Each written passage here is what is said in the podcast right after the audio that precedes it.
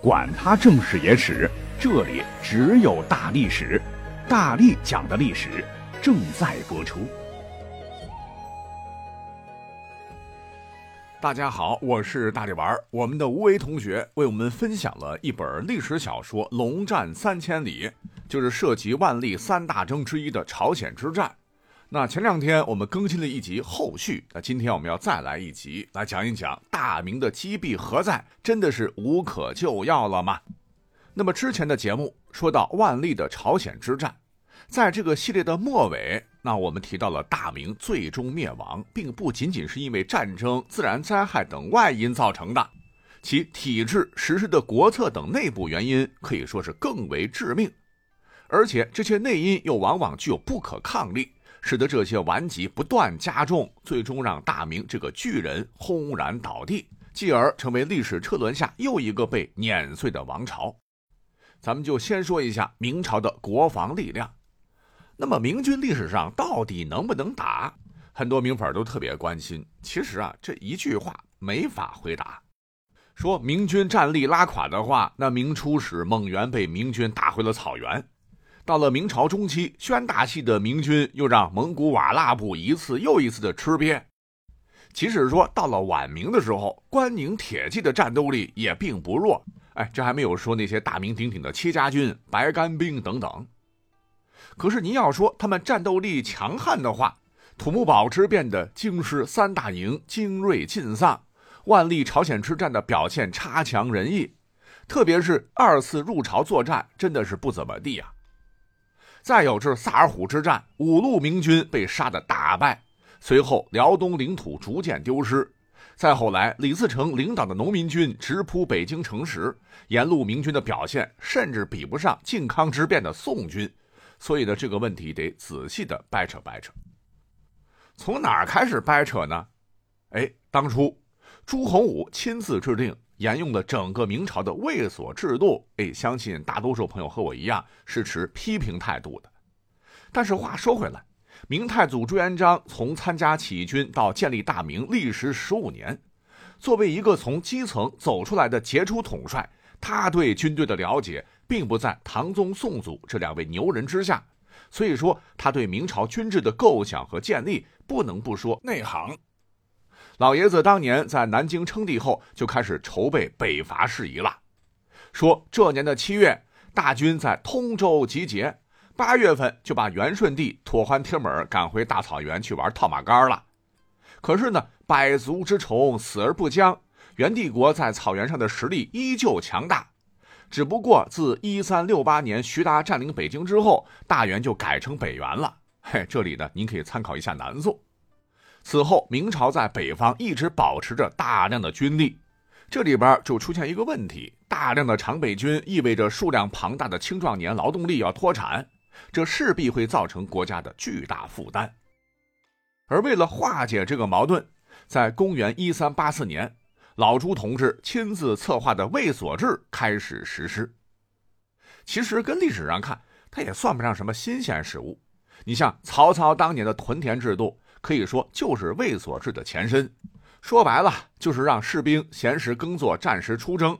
不同的是，按照规定，卫所军户是拥有自己土地的，军人自给自足，减少了国家的负担。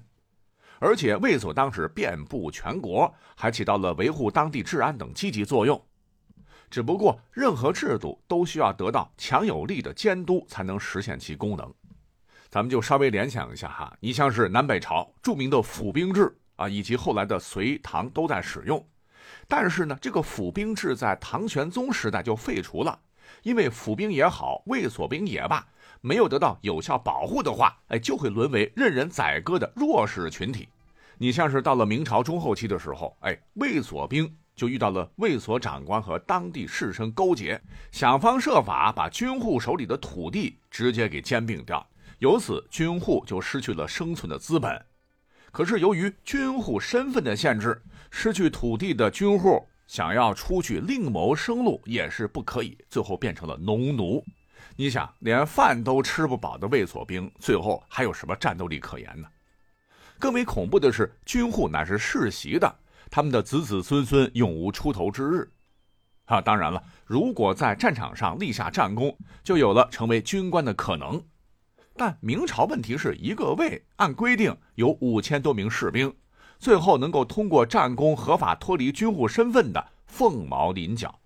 他们当中绝大多数人终其一生也是拿着锄头、镰刀在田里劳作，家中祖传的战刀和铠甲到后来基本上就是废铜烂铁了。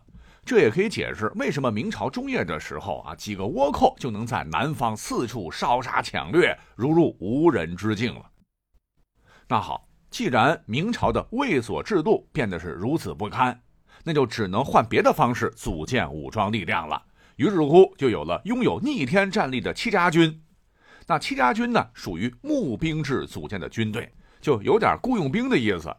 而这种兵制向前推，歘，直接可以追溯到战国时期。你像大名鼎鼎的魏武卒，齐国继姬之士都属于这个范畴。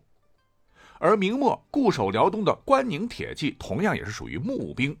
而募兵的选拔标准就是很高了。你像之前节目当中啊，我们曾经讲过魏武卒的选拔标准，感兴趣的朋友可以回去听一下。而关宁铁骑的兵员主要来自辽东流民。这其中有相当多的人是从后金占领区逃亡过来的。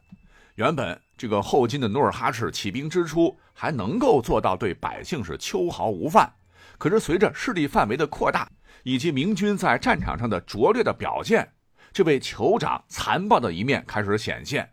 大量辽地汉民失去土地和自由，成为女真贵族的奴隶，稍有反抗就会遭到残忍的折磨，甚至虐杀。于是乎，不堪受辱的百姓纷纷逃亡到明军的控制区域，而在历史上饱受争议的辽东都师袁崇焕就把这些流民组织起来，再以辽东大将祖大寿等人的家丁为核心，建起了关宁铁骑。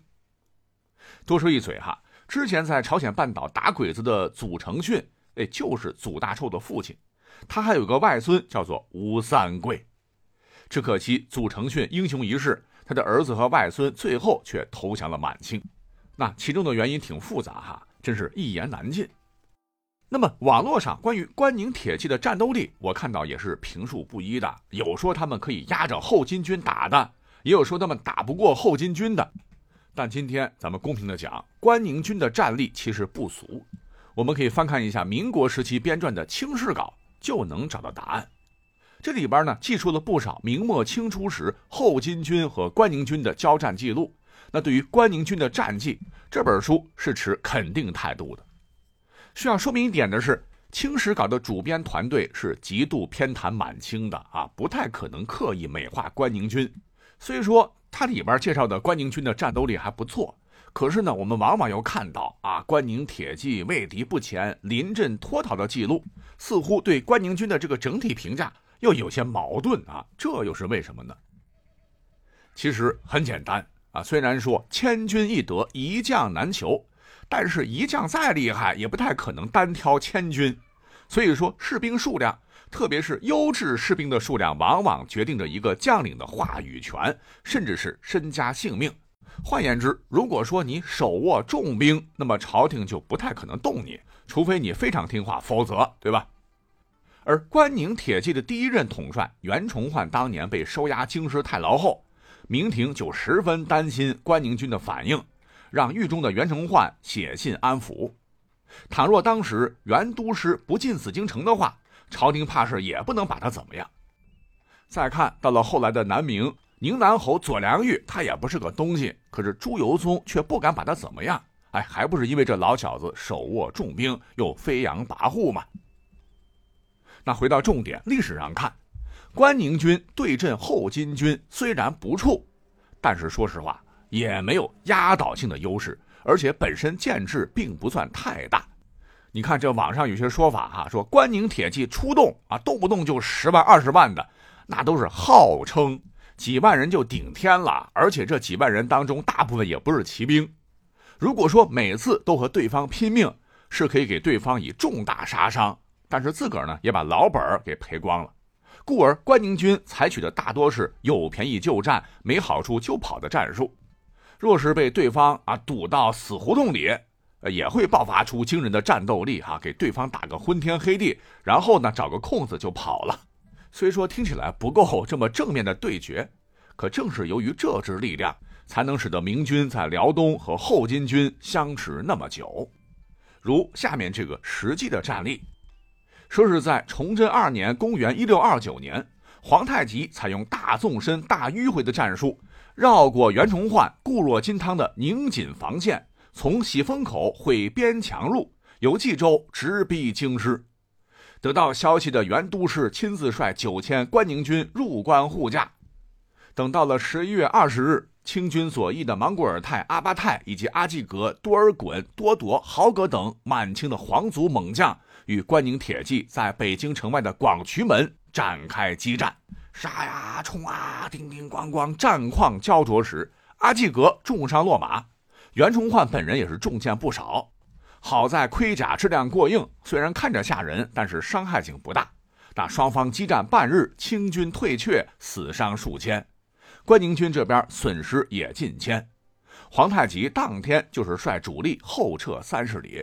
我觉得这个战绩就足以证明关宁军的实力了。好，除去我们讲到的关宁铁骑之外，大明还有同农民军交战的洪承畴、孙传庭等人领导的秦军，那战斗力也是杠杠的。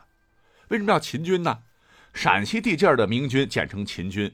不是大秦瑞士从一千八百多年前穿越回来掐架哈，你像第一代闯王高迎祥就是死在了孙传庭手上，李自成当年被洪承畴打得只剩十八个人，也就是一个加强班的建制了。还有那个张献忠比较那啥了哈，眼看打不过，怒喝一声“好汉饶命”，然后就投降了。哈哈，当然大家知道的，这家伙后来又反了。就这个战绩，秦军不可谓不精锐吧？就是架不住，损失太大。你像一六三八年，陕西局势基本得到控制，崇祯帝便将关中的部队调往辽东跟清军作战。那这个对手可非农民军可比。但是老孙指挥得当，部队未遭到大败。可是呢，一转年的七月，谁晓得孙传庭竟然被锦衣卫逮捕入狱，他的部队也被老上级洪承畴接管。并在1642年的松锦之战中损失殆尽，而松锦惨败之后，孙都师被重新启用，到陕西、河南一带镇压李自成的农民军。朝廷账面上拨给他的军队是十万人，可是这个时候战斗力已经没法跟之前的老弟兄们比了。军中此时又爆发了瘟疫，哎，这一点电影《大明劫》有着非常好的演绎，感兴趣的朋友可以去找找看哈，这里就不细说了。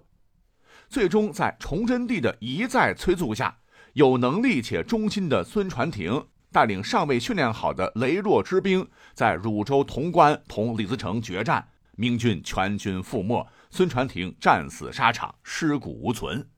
后人更是有“传庭死而明亡”的说法。在这里，我们暂且不讨论孙传庭镇压农民起义是否正义，单只说明军战斗力的表现。可以说，在训练充分、军饷到位的情况下，相当一部分明军的战斗力完全是合格的。